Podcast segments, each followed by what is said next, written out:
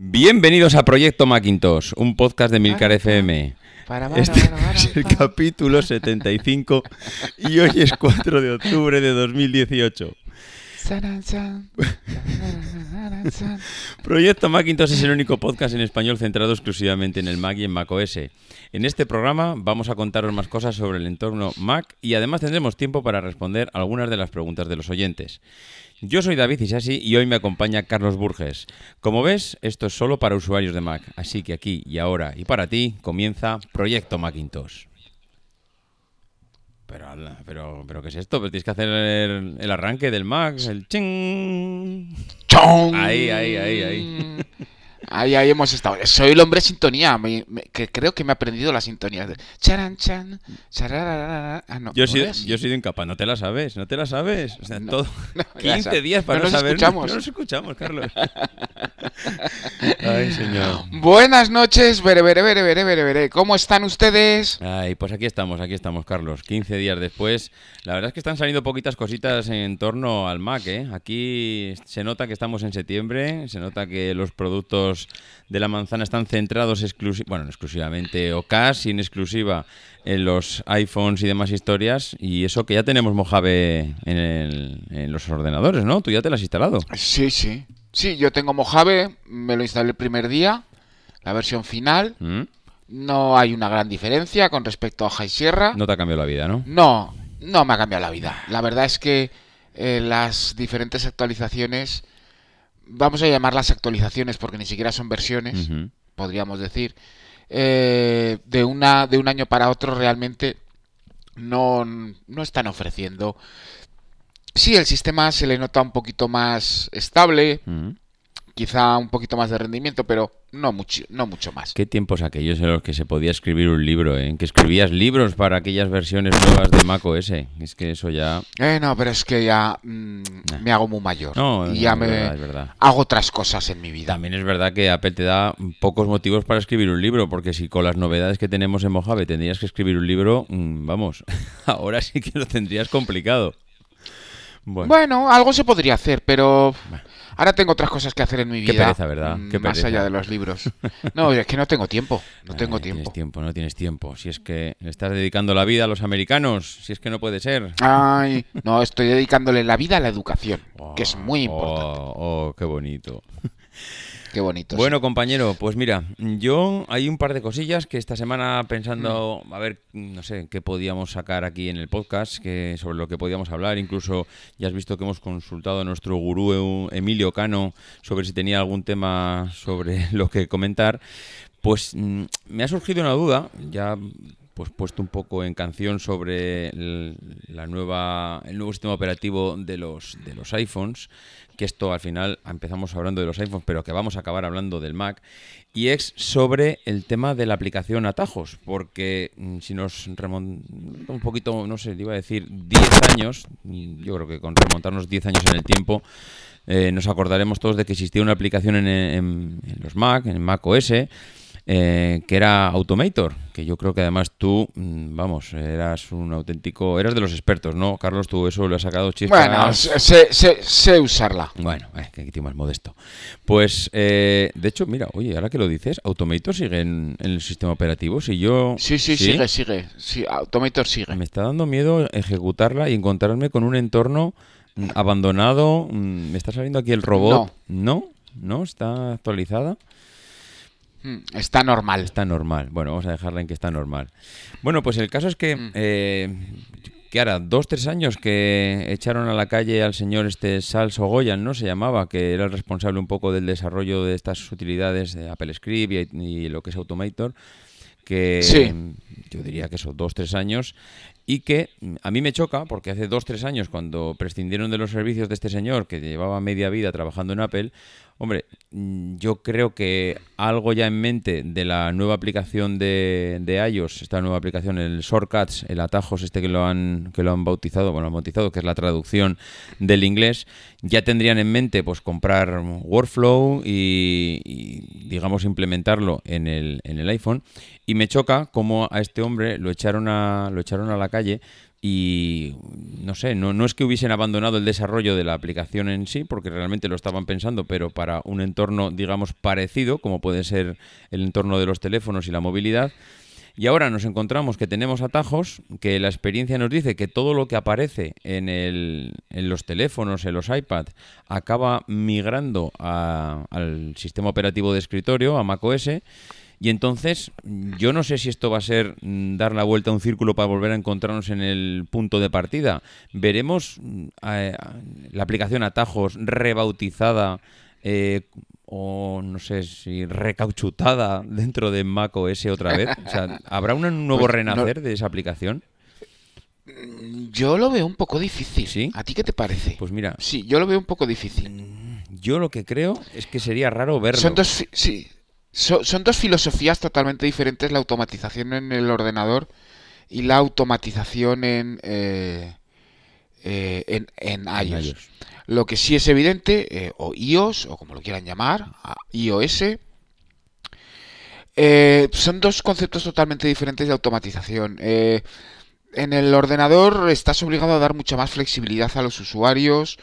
de hecho, se sigue manteniendo todavía eh, la posibilidad de que mm, un desarrollador pueda crear acciones específicas para Automator es eh, eh, bastante llamativo, entre otras cosas, pues por ejemplo, que en función de la aplicación, bueno, pues algunos desarrolladores incluyeran o han estado incluyendo, cosa que ha ido dejando de hacerse con el tiempo, acciones de Automator específicas para ser utilizadas con la aplicación. Pero realmente hacer de eh, darle la vuelta y, y, llevar una especie de atajos es que realmente atajos es como el hermano menor de Automator. Sí, estoy seguro que, vamos, yo recuerdo de cuando empecé a hacer mis primeros pinitos en Automator, muy, muy básico, porque yo he de reconocer que no he sacado jamás partido a la aplicación, pero yo recuerdo hacer mis primeros pinitos en, en Automator y la cantidad de opciones que daba la aplicación era auténticamente bestial. Ahora te vas a la aplicación Atajos y Atajos es, mm, vamos, yo diría que una cuarta parte de lo que es Automator en realidad. Pero claro, también estamos en su primera versión. No sabemos si esto es realmente Apple y diría que sí, si diría que incluso esto lo acabará potenciando en siguientes aplicaciones, o sea, siguientes actualizaciones del sistema. Claro, es que realmente es que nos encontramos en un Automator. Si es que si esto le damos vitaminas, si a atajos le damos vitaminas y realmente Apple quiere hacer algo que lo pueda exportar al escritorio, es que atajos con vitaminas es Automator, con lo cual es que no entiendo. Eh, es que nos hemos encontrado en, una vía que realmente eh, a mí por lo menos se me hace difícil entender cuál es el motivo de abandonar Automator Abandonar, abandonar en el sentido que no se ha seguido desarrollando, ¿no? Durante las últimas dos, tres versiones Automator no ha cambiado, ¿no, Carlos? No, no, no se ha echado, no han echado nada. No hay nada nuevo allá. A Automator, no hay nada nuevo, nuevas acciones o cosas, eh, cambios mínimos. Se, sí que le han eh, integrado el modo oscuro, pero es un cambio obligado, por decirlo de alguna forma.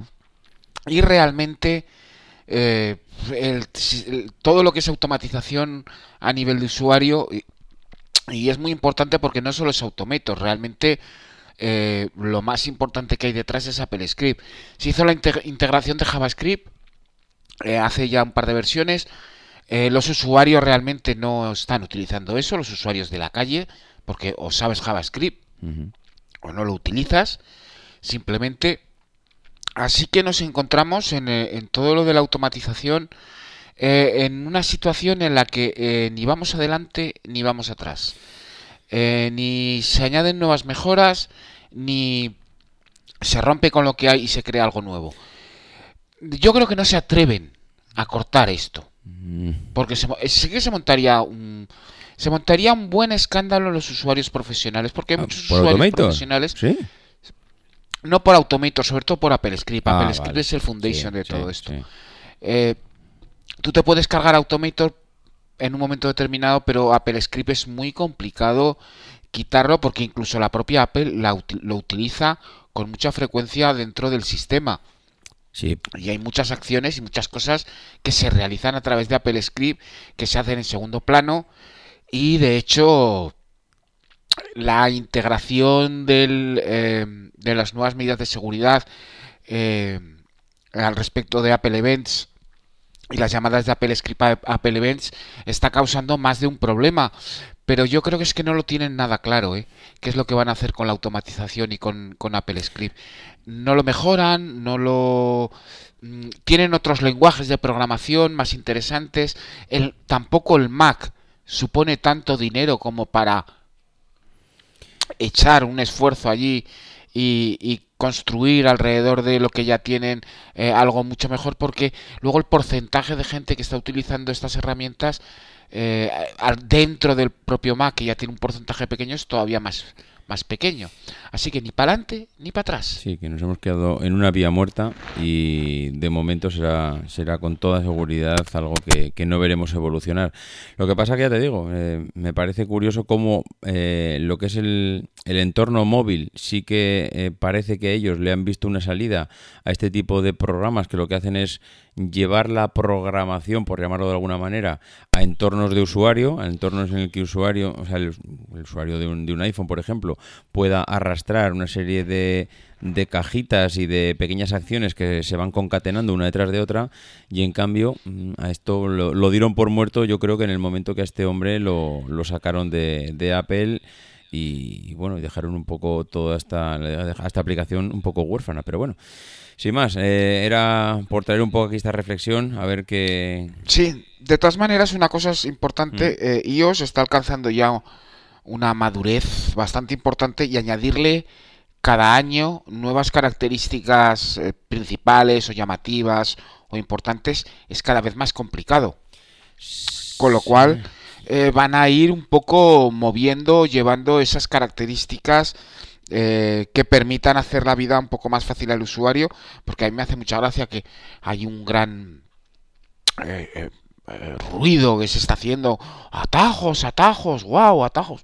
En el Mac lo llevamos haciendo desde que se lanzó Apple Script, llevamos haciendo automatización.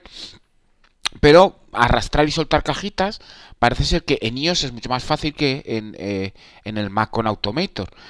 Y eh, al final lo que nos estamos encontrando es que Apple tiene que encontrar nuevas características eh, llamativas, interesantes, productivas, lo que sea, para eh, iOS. En el Mac, bueno, pues en el Mac estamos como estamos. Pero mm, lo he añadido justo en el guion poco antes de, poder arrancar ahora a grabar.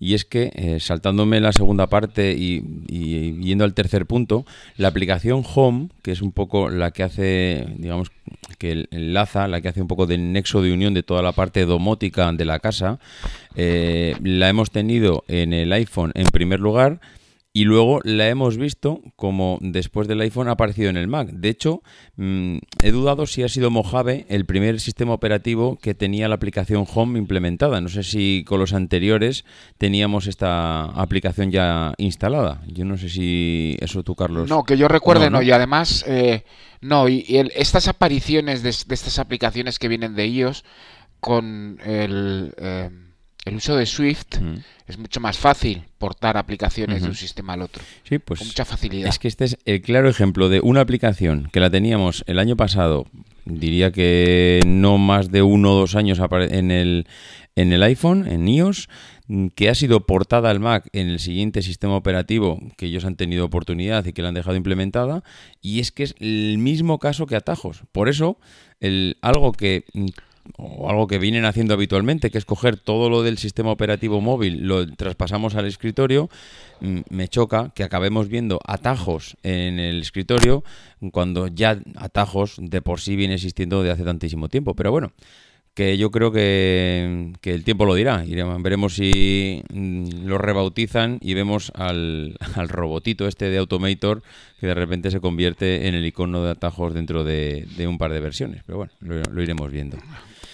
Eh, si te parece, pues pasamos al siguiente punto, que además este nos lo ha comentado Emilio.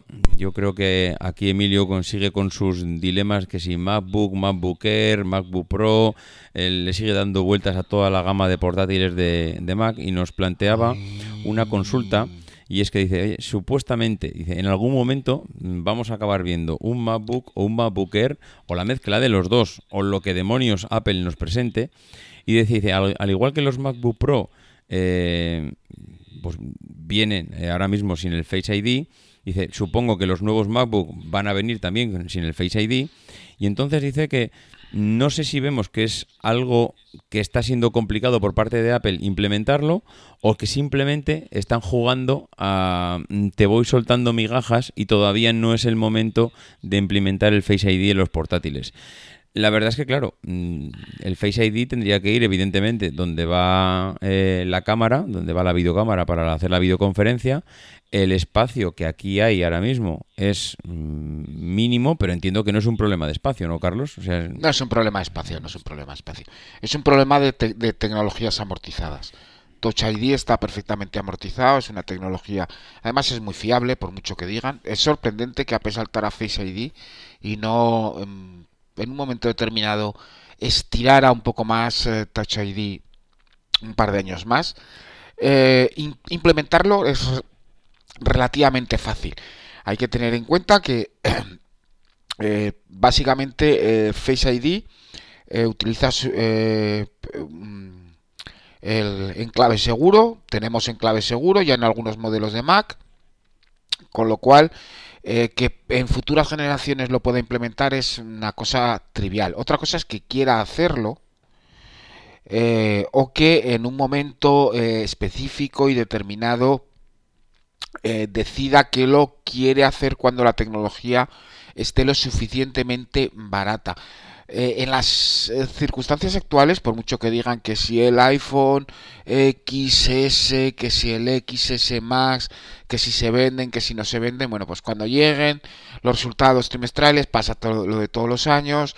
Eh, mucho tendrían que cambiar las cosas y ya se hubiera notado, se hubiera demostrado de, forma notable todo cada modelo de, de Apple y cada modelo de iPhone, perdón, se vende y se vende muchísimo, con lo cual hace falta mucha eh, de esta tecnología. Toda la fabricación se deriva directamente a estos dispositivos y el Mac sigue siendo un poco el hermanito pobre, ¿verdad, David? Sí, pero eh, no sé, yo mm, te voy a decir la verdad, me siento en cierto modo un poquito engañado, entre comillas, porque con el Touch ID en el, en el MacBook Pro como tengo ahora, eh, todavía me encuentro con que hay determinadas acciones y, cuadros de diálogo en el que se me sigue pidiendo la contraseña, con lo cual no entiendo el por qué en vez de pedir una contraseña no directamente me pide desbloquear con el dedo y esto lo acaban de implementar, no sé, año y medio, dos años. Acaban de salir las Touch Bar con el, con el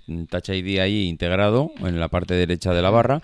Pero claro, esto es lo el Face ID lleva ya no este año, sino el anterior ya viene en, los iPhone, con lo cual es una tecnología que ellos ya conocían que iban a implantar. Nos metieron el Touch ID en los portátiles. Yo creo, evidentemente, por lo que decías tú, que había que amortizar una tecnología que habían implantado durante los últimos 10 años en los iPhone, pero que sabían que estaba muerta. Si en el momento que metas el Face ID en los portátiles eh, vas a tener que retirar casi por obligación el, sensor de huella dactilar. No, para mí no tiene sentido. Sí, bueno, no, lo, eh, rellenarás. El problema de Face ID en el, en el eh, Mac es un poquito diferente, ¿vale? Vamos a darle una vuelta, a ver. Cuando tú eh, utilizas tu huella dactilar para aceptar la entrada, por ejemplo, de una contraseña, iniciar sesión, por ejemplo, tú estás haciendo una acción volitiva, es decir, tú estás diciendo, sí, estoy dando mi permiso para desbloquear sesión, estoy dando mi permiso para introducir la contraseña, otra cosa es lo de los cuadros de diálogo que en los que no se admite Touch ID, pero eso es un problema de programación. El problema está, por ejemplo, en el que eh, si tú te sientas delante del Mac y el Mac te reconoce por Face ID, inmediatamente, vamos a, vamos a decirlo así, se desbloquea. Perfecto, hasta ahí bien.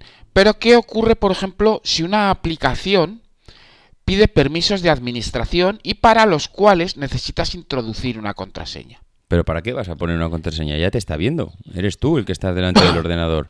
Pero ese es el problema. Y si tú no le quieres dar permiso, Mm, Bueno, pero te puede preguntar. Es decir, ya, ya pero entonces si tú. te puede si te puede si te puede preguntar y tienes que hacer una acción de clic para que Face ID te reconozca, Face ID no tiene sentido. No, pero no para que te Estás reconozca. metiendo Te puede preguntar, es decir, oye, Carlos, ya sé que eres tú.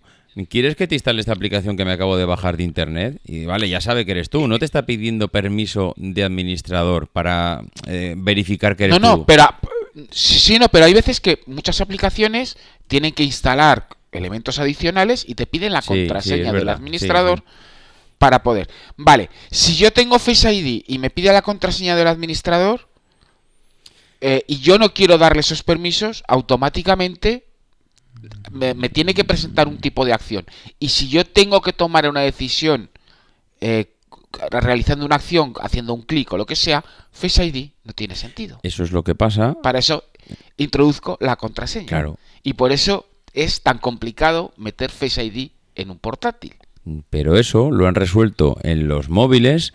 Eh, cuando antes te decía pon tu huella dactilar y te instalo la aplicación. Tú ponías tu huella, Sí. te detectaba que eras tú y pum, la aplicación se instalaba. Ahora, como tienes Face Sí, ID, pero con la huella, con la huella, con la huella tienes que hacer una acción, que es mover tu dedo y ponerla encima del sensor. Con Face ID no tienes que hacer ninguna acción. Se enciende la cámara, te reconoce, da el OK. Mm, Sí, pero tú en el móvil, ahora como sí que tienen Face ID y te está viendo continuamente Sí. y sabe que eres tú, para confirmar una compra, lo que te dice, oye, dale doble clic en el botón de inicio para que eh, me digas y me confirmes que quieres comprar realmente esto, porque que eres tú ya lo estoy viendo. Entonces, eh, ese, ese clic, esa confirmación que tú me dices que lo sobremesa, vale, te está viendo continuamente. Tendrías que realmente Mm. confirmarle con un cuadro de diálogo que lo quieres comprar. Pues entonces Face ID no tiene sentido en el Mac. No sé qué decir. Otra cosa es que queráis ponerlo, vale, me parece muy bien. Y otra cosa es que se inventen algo, pero en el momento, porque eh, tú en el iPhone o en el iPad no tienes esa situación de tener que introducir una contraseña para dar derechos administrativos a una aplicación, como por ejemplo que acceda a contactos, que acceda a lo que sea. Eso lo tienes que hacer manual. Pues en el Mac ocurre lo mismo. ¿Qué es lo que pasa? Que si te pide la contraseña para instalar una aplicación de terceros que todavía se puede instalar, porque en el Mac podemos instalar aplicaciones de la App Store y de terceros, Mm. y esas aplicaciones de terceros pueden solicitar una contraseña de administrador, necesitas hacer una acción. Eso, Y si, eso sí, sí. y si tienes que hacer una acción, Face ID no tiene sentido. Para eso, mete tu contraseña y Sí, pero yo ahora toma esa me decisión. pongo en el lugar de que estoy navegando por Safari y entro a páginas donde tengo que loguearme y que eh, continuamente ya sepa que soy yo y ahí lo veo de una grandísima utilidad porque la navegación sería prácticamente automática. En cualquier página que esté entrando, el tío me está viendo, eh, ¿Y si no quieres entrar? Pero si da igual que quieras entrar, que no quieras entrar, eres tú. No, no, no, pero me refiero, si no te quieres identificar en la página, Eh, joder, pues si no te quieres identificar... eh, hace falta una acción, hace falta una acción. Lo, pri- lo primero que montarían sería un pollo diciendo, Apple toma decisiones por ti. Yo creo que aquí mm, vamos a necesitar... Una cosa es introducir la contraseña Sí. O una cosa es que tú digas, me quiero identificar. Ok, identifíquese. Póngase el teléfono delante de la cara. Hmm. Vale, es como funciona. Pero de forma automática eso no puede ocurrir. Y eso en el teléfono tiene una razón de ser. Todavía tiene una razón de ser. O incluso en el iPad. Pero en el ordenador es diferente. Pero el teléfono al final te acaba diciendo lo mismo. Tú te tienes el teléfono delante y cuando quieres loguearte, pinchas con el dedo dentro de la caja de diálogo o de la caja de texto donde está el usuario y ahí en la parte de abajo donde está el teclado te sale, eh, digamos, mm, creo que la llavecita esta del llavero te dice, oye, pincha aquí o te sale directamente el usuario tuyo y te dice, oye, Estás hablando de acciones. Sí, claro, pero Acciones es que en el específicas. teléfono- Tienes que hacer acciones. es, tienes que hacer acciones Pero- igualmente. Eso es lo que quiero, a lo que vengo a referirme, que las acciones no te las quita Sí, nadie. pero eh, ya, pero eh, estamos hablando de que eh, estás haciendo acciones y tú puedes jugar más con la identificación biométrica porque estás en un entorno cerrado en el que Apple decide qué pasa y qué no pasa. Pero en el Mac no estás en un entorno cerrado.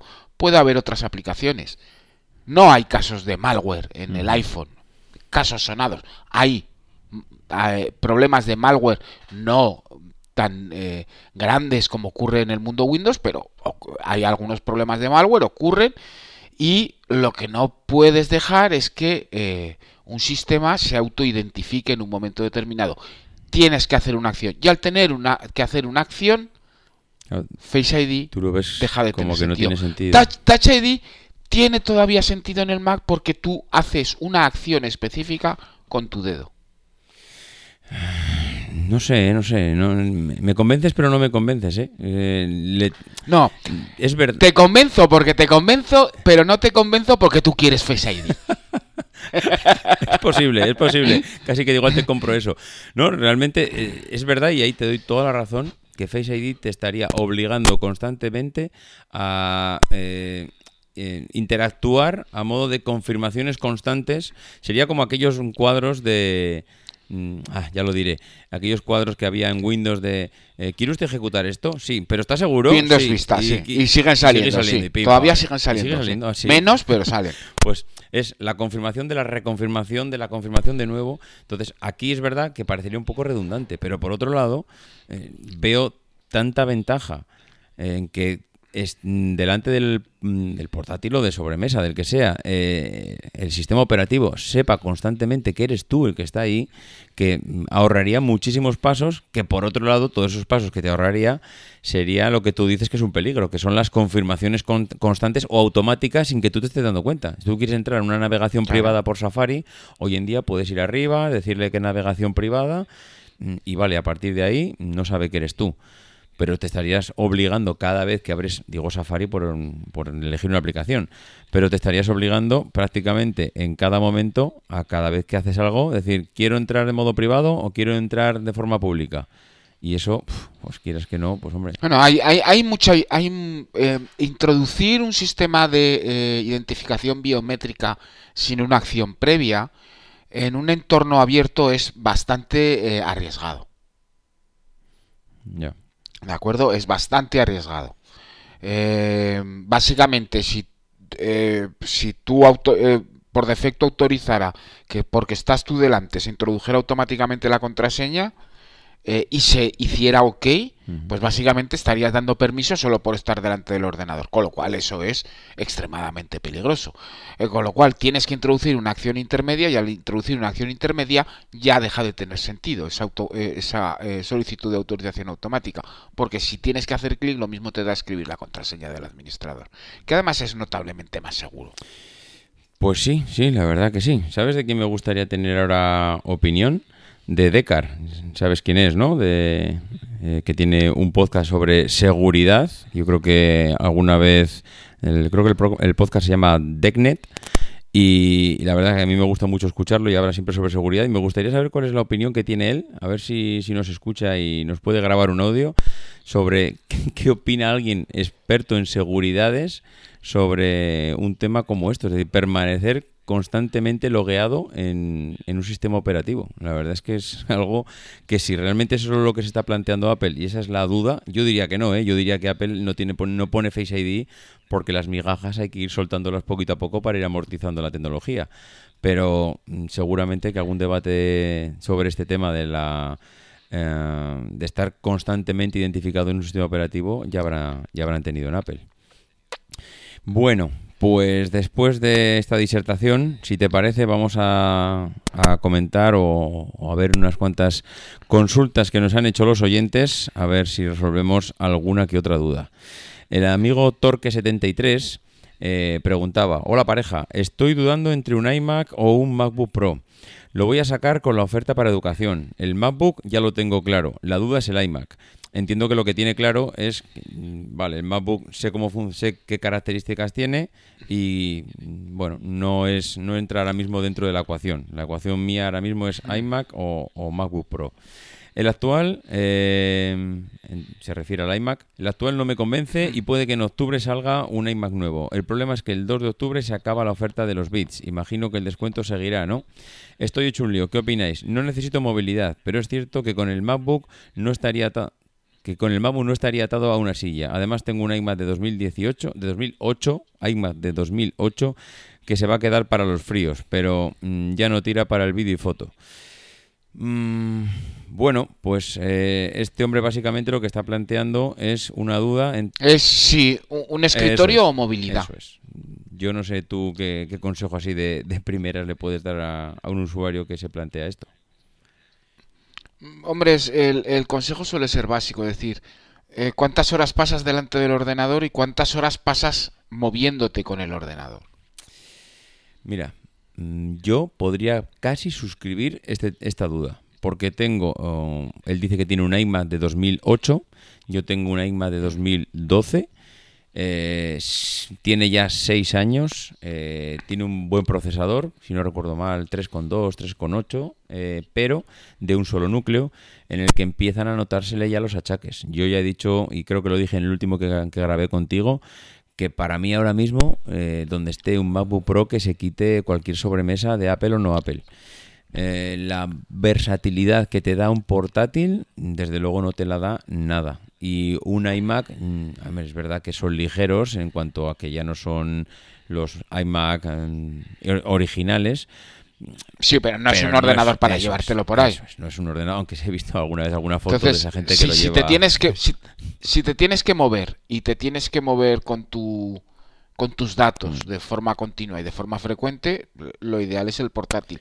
Si no te mueves, entonces vas a un sobremesa, el más potente posible, el más lo que te dé el dinero. Mm, yo te diría que si no eres profesional, el iMac es totalmente, eh, digamos, comparable a un MacBook Pro de los potentes estos últimos que han sacado. O sea, ahora mismo un iMac normal de los de usuario estándar, que no sea un iMac Pro, yo creo que el iMac estándar se puede, digamos, equiparar a cualquier MacBook Pro en cuanto a potencia, porque los actuales MacBook Pro realmente son unas bestias. Mm, básicamente es la movilidad. Y si yo, desde luego, lo que aconsejaría a alguien que te diría que, como él dice, hombre, el MacBook no estaría atado a una silla, es que algo de movilidad le vas a dar, con lo cual, pues no te compliques la vida y, bueno, cógete un portátil si realmente crees que lo vas a mover. Y yo creo que poco más aquí, ¿no, Carlos? Poco más. Venga, pues vamos a ver qué nos dice José, que nos dice, buenas tardes, como os comenté por privado, tengo un par de problemas que creo que están relacionados y que me llevan un poco de cabeza. Me sucedían en versiones anteriores y me suceden ahora en Mojave. Yo soy administrador del sistema y además hay otro usuario que también tiene privilegios de administración, pero que no los usa. Hay veces que cuando voy a actualizar alguna aplicación, dentro de mi sesión de administrador, me solicita la clave de Apple del otro usuario y esa aplicación la instalé yo en mi sesión. Esta es la primera consulta que nos hace Carlos. ¿Es normal que cuando instalas una aplicación dentro o con tu usuario administrador te pregunte la clave de otro usuario del sistema operativo? Vamos a ver. Eh, Aquí lo que puede estar ocurriendo es una cosa diferente y es que en los dos usuarios tengan diferentes IDs de Apple. Cuando tú tienes dos eh, IDs de Apple diferentes en dos usuarios diferentes, las aplicaciones se siguen guardando todas en la misma aplicación, en la misma carpeta de aplicaciones. Pero a la hora de actualizar las aplicaciones, las aplicaciones dependen del ID de Apple que las descargó. Esto permite que en un momento determinado varios usuarios con diferentes IDs dentro de un mismo ordenador pueden usar las mismas aplicaciones. Pero tiene el problema de que a la hora de actualizarlas esa aplicación está atada a una ID de Apple, a una ID de Apple específica.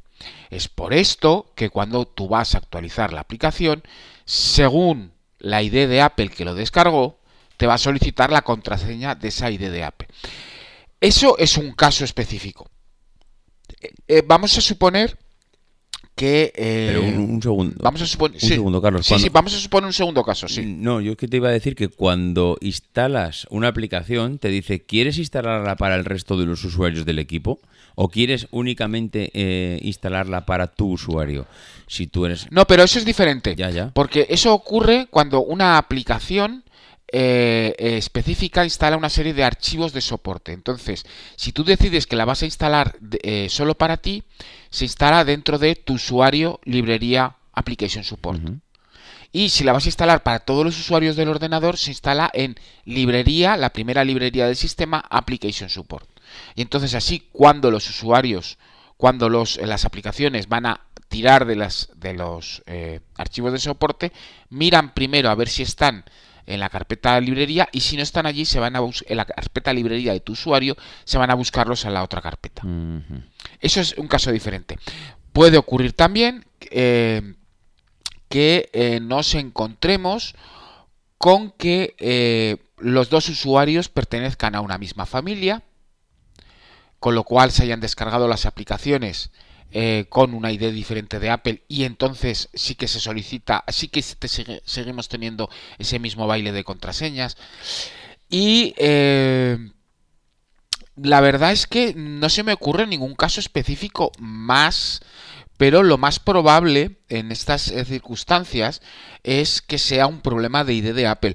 Por, si los dos están bajo la misma ID de Apple, técnicamente no debería haber eh, este, este mismo problema. Pero el momento en que los dos usuarios, aunque sean administradores, tengan IDs de Apple diferentes, se descargue, quien se descargue la aplicación será quien sea el propietario específicamente para las actualizaciones. Pero si tú cuando le has instalado la aplicación le dices que la aplicación solo te la instale para ti, que no la instale para el resto de usuarios. No, no, no, no, no, pero eso, eso que tú dices tú solo ocurre en ciertas aplicaciones muy específicas y siempre fuera del entorno de las aplicaciones de Apple. Ah.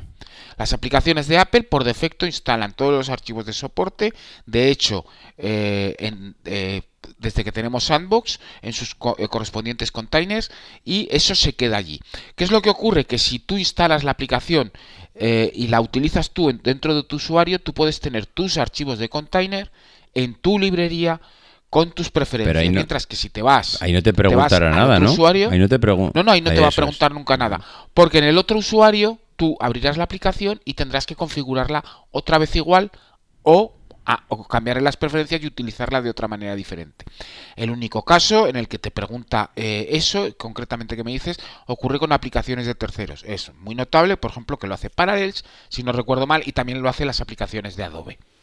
Yo es que, claro, ahora me doy cuenta cuando he instalado muchas veces el Office, el Office sí que, claro, que ahora tiene sentido, que decías, eso te lo piden aplicaciones de terceros, entre comillas, porque las aplicaciones de Apple no te van a pedir normalmente este tipo de historias. Y es verdad que... No, no, no te lo es piden. Verdad, es verdad, porque a mí Office sí que me pedía, decía, oye, ¿lo quieres utilizar solo con tu usuario o lo quieres utilizar con más usuarios? Y de hecho, eh, creo, si no recuerdo mal, lo utilizaba, mi hermano también utilizaba el, Office, tenía un usuario dentro de mi ordenador, él iba con un ID diferente y en algunas ocasiones nos pedía o saltaba su usuario o solicitaba el ID de, digamos, decir, oye, que tú estás logueado con este ID, pero aquí hay otra persona que tiene un ID diferente. Entonces sí que te iba, te pidiendo alternativamente la contraseña de, del otro. Bueno, sin más. Yo creo que en este caso el problema es un problema de IDs de Apple. Vale, vale, vale. Hace una segunda consulta, dice Lightroom instalada desde mi sesión de administrador, dice arranca y se sale inmediatamente. Si ejecuto la aplicación vía terminal con sudo, funciona. Desde el otro usuario funciona sin problemas. Aquí sí que, buah, yo ni idea qué puede estar pasando aquí. Bueno, pues posiblemente hay un problema de permisos en, en el los archivos de soporte dentro de eh, si está para varios usuarios en los archivos de soporte de Adobe creo que los guardará en estoy mirando aquí la lista en eh, biblioteca la primera biblioteca del sistema application support allí habrá una carpeta que se llama Adobe y allí en Adobe estarán las diferentes carpetas de soporte de las aplicaciones y una de esas carpetas, en concreto posiblemente la de Lightroom, tenga un problema de permisos. Hombre, yo no sé si esto se puede aplicar como medicina para muchas cosas, eh, pero yo es que viniendo de los antiguos sistemas operativos de, Apple, allí cogías las extensiones de, de, una aplicación que se te quedaba bueno, en mal estado, corrupta o alguna, y tirando las mm. extensiones a la papelera, cuando volvías a arrancar la aplicación, digamos que generaba un nuevo archivo de extensiones. Sí, bueno, más que extensiones son los archivos de soporte, pero aquí el problema está que nos podemos, eh, el problema que nos podemos encontrar es que muchos de esos archivos de soporte no se recrean, mm. sino que simplemente se instalan y, están allí para ser utilizados. Eh, te puedes encontrar con que te, va a tocar, haces eso y te puede tocar reinstalar otra vez toda la aplicación. Y en muchos casos además puedes perder muchas... Eh, por ejemplo, en el caso de Adobe, pues puedes perder muchos elementos personalizados que no se guardan directamente en preferencias, sino que se guardan directamente allí. Paletas de color específicas, ese tipo de cosas. Ok, pues José, mm, yo creo que, no sé, aquí lo que tocará igual revisar un poco los ideas que decía, que decía Carlos y igual reparar permisos, aunque no sé si lo de reparar permisos, Carlos, aprovechando la coyuntura, esto ha pasado a la historia, porque yo recuerdo con mis primeros Mac parecía que reparar permisos era, vamos, era magia, parecía que todo lo solucionaba. ¿Has reparado permisos? Pues repara permisos y luego lo vuelves a intentar. Yo hace que no reparo permisos, no sé, cinco años, no sé. Si... técnicamente, técnicamente ya no es necesario reparar permisos, pero los problemas a veces ocurren. Vale. Bueno, pues vamos a la siguiente duda. Dice, muy buenas a los tres. Este es Miquel Guerra, que nos dice, muy buenas a los tres. Necesito de vuestra inmensa sabiduría. Desde que actualicé Mojave en mi Mac 5K 2017, que le costó más de tres horas, hay un proceso que me consume muchísima RAM y no consigo saber de dónde es. Lo quito y vuelve a aparecer. Cierro todas las aplicaciones y sigue apareciendo. Se llama HVGL este proceso hace que todo vaya más lento de lo habitual. ¿Qué puedo hacer? ¿A qué se debe? Estoy por hacer una instalación desde cero. Muchas gracias y felicidades. Eh, Carlos, aquí... Muy sencillo. Metes el nombre del proceso en Internet y no aparece ningún, ninguna referencia. Eh, o es un proceso interno de Apple que no está documentado, cosa que a estas alturas de un iMac 5K me parece muy difícil. O yo lo primero que pensaría es que allí hay alguna guarrería. Ese proceso no es normal. Con lo cual, quizá la instalación desde cero debería ser. Eh, procede, procede. Eh, una. A ver. Eh, se podría hacer una investigación para saber qué Daemon es el que invoca, por decir de alguna forma, eh, ese, ese proceso. Entonces, eso al final es un daemon, un archivo que llama a la aplicación. Es un daemon porque eh, no es un launch agent. Los launch agent lanzan una aplicación, si se cierra, la dejan cerrada hasta que se vuelva a reiniciar el sistema o se vuelva a iniciar sesión. En este caso es un daemon porque la vuelve a forzar a lanzar. Entonces, eh, habría que lanzar la, la utilidad. Eh, la utilidad que, con la que podemos gestionar eh, los diferentes procesos, que se llama, ahora he tenido un flash total y no me acuerdo cómo se llama, mm. eh, el monitor de actividad. monitor de actividad, sí. Vale, seleccionas un daemon, haces clic con el, ese proceso, haces clic con el botón alternativo, perdón, solicitas información del proceso y eh, te dice cuál es el proceso padre y entonces en un momento determinado puedes hacerte una idea de qué es la, cuál es la aplicación que lo está lanzando pero con ese nombre tan extraño es un poco digamos eh, preocupante eh, por qué y por qué se está lanzando eso y por qué está funcionando eso pues la verdad es que, como dices tú, esto no tiene, no tiene buena pinta, un proceso que arranca automáticamente. No tiene buena pinta. El problema es que el nombre no está documentado en Internet. O sea, es con ese nombre H minúscula VGL M Y M H. Eh, yo he hecho varias búsquedas antes de empezar el programa, incluso eh, búsquedas eh, diferentes eh, cambios y diferentes eh, modificaciones de letras y tal, y no aparece nada relacionado con Mac. Así que, pues puede ser cualquier guarrería. Pues, eh, bueno, pues lo vamos a dejar aquí, Carlos. Yo aquí hemos resuelto ya unas cuantas dudas de los oyentes.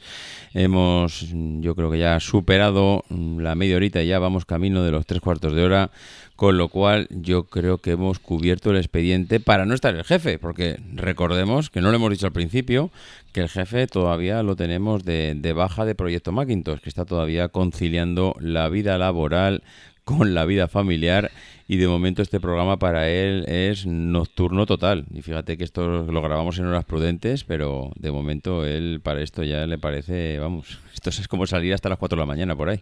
o sea que... Ya, ya. no, él ha dicho... Festival. Eh, sí, sí, total. Él ha dicho que va, que va a aparecer, que promete aparecer algún, no sé si por medio de alguna cacofonía o, o si nos va a mandar algún audio. No sé cómo lo va a hacer, pero promete y amenaza con que va a aparecer en breve, aunque sea como voz en off en algún, en algún audio. Así que bueno, Emilio, te esperamos con los brazos abiertos. Y por mi parte, Carlos, pues nada más, que te lo pases bien por allí, por Austria, que no trabajes mucho y nos vemos. En... Bueno, trabajar mucho sí, aquí te, me toca trabajar. Venga, venga, que no será para tanto. Trabajo, que no será para tanto. Eh, sí, no, no, se trabaja mucho, pero es un trabajo apasionante. Bueno, bueno. Un día os tengo que contar las cosas que hago. Ay, ay, a ver si un día es verdad que nos cuentas un poco aquí de los pormenores de un día tuyo normal. Bueno, pues nada, Carlos, un abrazo. Venga. Y como no nos sabemos la melodía, pues. Mm, no, pues nada. Pues nada, oye, que nos vemos dentro de 15 días. Hasta luego. Adiós. Adiós. Hasta luego. Aquí termina Proyecto Macintosh. Gracias por el tiempo que habéis dedicado a escucharnos. Tenéis nuestros datos de contacto en emilcar.fm barra Proyecto Macintosh, donde también esperamos vuestros comentarios. El próximo programa será dentro de 15 días y hasta entonces no dejéis de visitar fac-mediomac.com para manteneros al tanto de tutoriales, novedades e información sobre el Mac y Mac OS. was a photograph of an early morning country road, the kind you might find yourself hitchhiking on if you were so adventurous. Beneath it were the words, Stay hungry, stay foolish. It was their farewell message as they signed off Stay hungry, stay foolish. And I have always wished that for myself. And now, as you graduate to begin anew, I wish that for you. Stay hungry, Stay foolish. Thank you all very much.